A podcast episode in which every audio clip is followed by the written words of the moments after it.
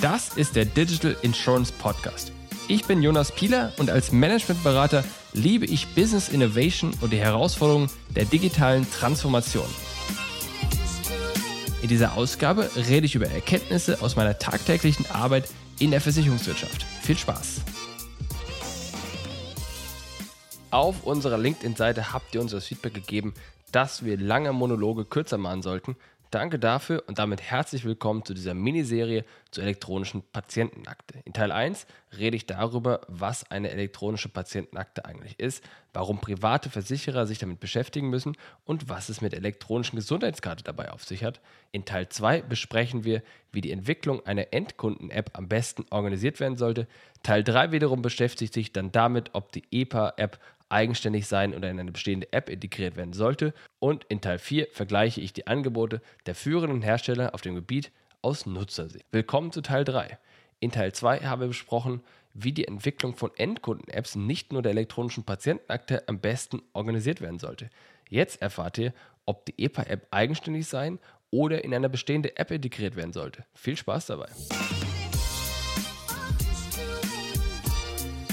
Wer jetzt schon an das Thema Gematikfreigabe gedacht hat, der hat eine Sache definitiv richtig verstanden. Und es gibt noch eine Reihe von anderer Schwierigkeiten, auf, der, auf dem Weg, das so ideal umzusetzen, wie ich das hier beschrieben habe. Die Freigabe ist nur eine, aber ich will am Beispiel der Freigabe einmal demonstrieren, dass es Lösungen für all diese Probleme gibt. Beim Thema Gematikfreigabe, für alle, die es nicht wissen, Anwendungen, die auf die Telematikinfrastruktur zugreifen, die müssen natürlich von der Gematik freigegeben und zertifiziert werden. Das ist eine Sache, das kostet einen Haufen Geld, ist immer relativ, aber das kostet ein paar Euro. Und wenn man das jetzt jeden Tag machen würde, dann würde es halt vergleichsweise teuer. Aber ich sage, so muss man es machen. Vielleicht nicht jeden Tag, aber man muss diese Freigabe Freigabe in diesen Prozess der Softwareentwicklung standardmäßig integrieren, genauso wie andere Freigabe- und Sicherheitschecks dort standardmäßig integriert sein müssen, damit es weiter durchläuft. Das heißt, ja, Freigabe einer anderen Stelle ist ein Thema, aber diese Freigabe muss agil in diesen Prozess der Softwareentwicklung integriert werden und dann funktioniert es auch. Reden wir über ein oder zwei Apps. Zunächst einmal sage ich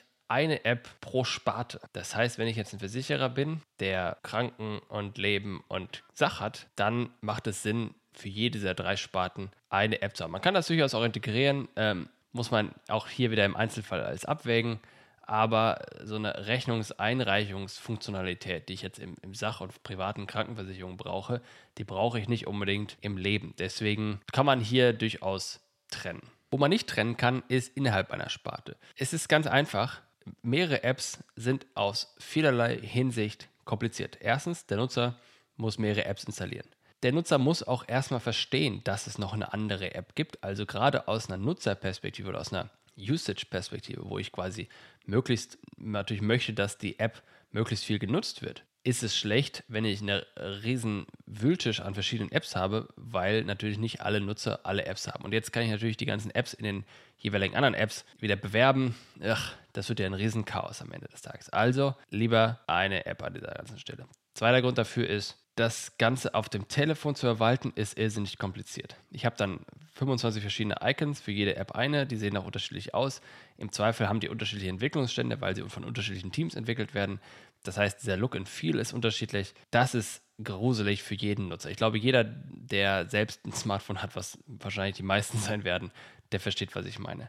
Hinzu kommt, dass ich für jede App einen eigenen, nicht, ich brauche nicht einen eigenen Login oder eigenes Konto, aber ich muss mich jedes Mal neu anmelden. Im Zweifel muss ich auch jede App neu einrichten. Das heißt, wenn ich dann mal mein Handy wechsle, was ja die Leute in der Tat alle zwei Jahre machen, weil sie quasi mit dem Vertrag ein neues Handy bekommen, dann muss ich jedes Mal entweder diese ganzen Apps neu installieren oder wenn das mein, mein Handy automatisch macht, dann muss ich die alle neu einrichten und so weiter und so fort. Ein Riesenaufwand. Also aus Nutzerperspektive ein Graus. Aus Anbieterperspektive ist es auch ein Graus, weil ich einfach verschiedene Entwicklungsstände habe, ich habe vielleicht verschiedene Technologien dahinter steckt, ich habe verschiedene Anbieter, verschiedene Teams, die es gemacht haben. Und aufgrund dieser äh, Heterogenität habe ich einfach einen Overhead, der da ist, dass die Informationen dezentral irgendwie versammelt sind und es keine einheitliche Experience und keine einheitliche, effiziente Entwicklung ist. Denn am Ende des Tages können sich diese verschiedenen Apps ja auch Ressourcen teilen. Ja, also ich meine, Entwicklungsressourcen, da ist es fast egal, für welche App oder woran jemand arbeitet. Das kann sich ein Entwicklerteam, eine Entwicklerpipeline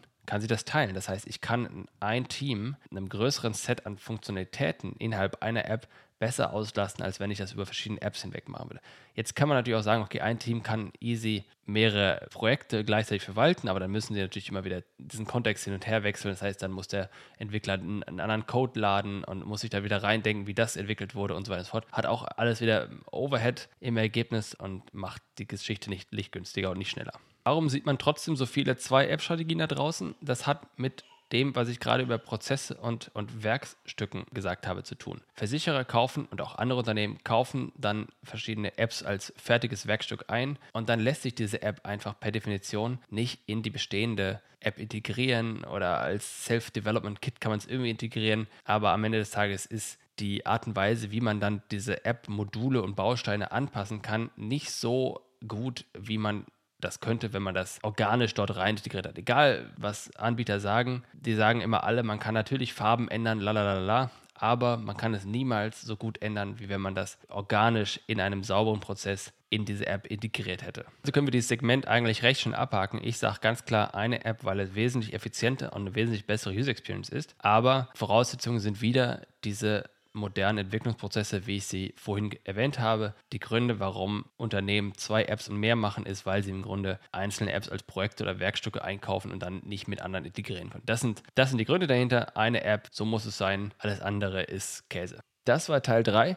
Im letzten Teil 4 vergleiche ich nun die Angebote der führenden Hersteller auf dem Gebiet aus Nutzersicht. Folgt uns bei LinkedIn unter Digital Insurance Podcast für mehr Hintergründe und Updates. Bis dahin, danke, dass ihr dabei seid. Euer Jonas.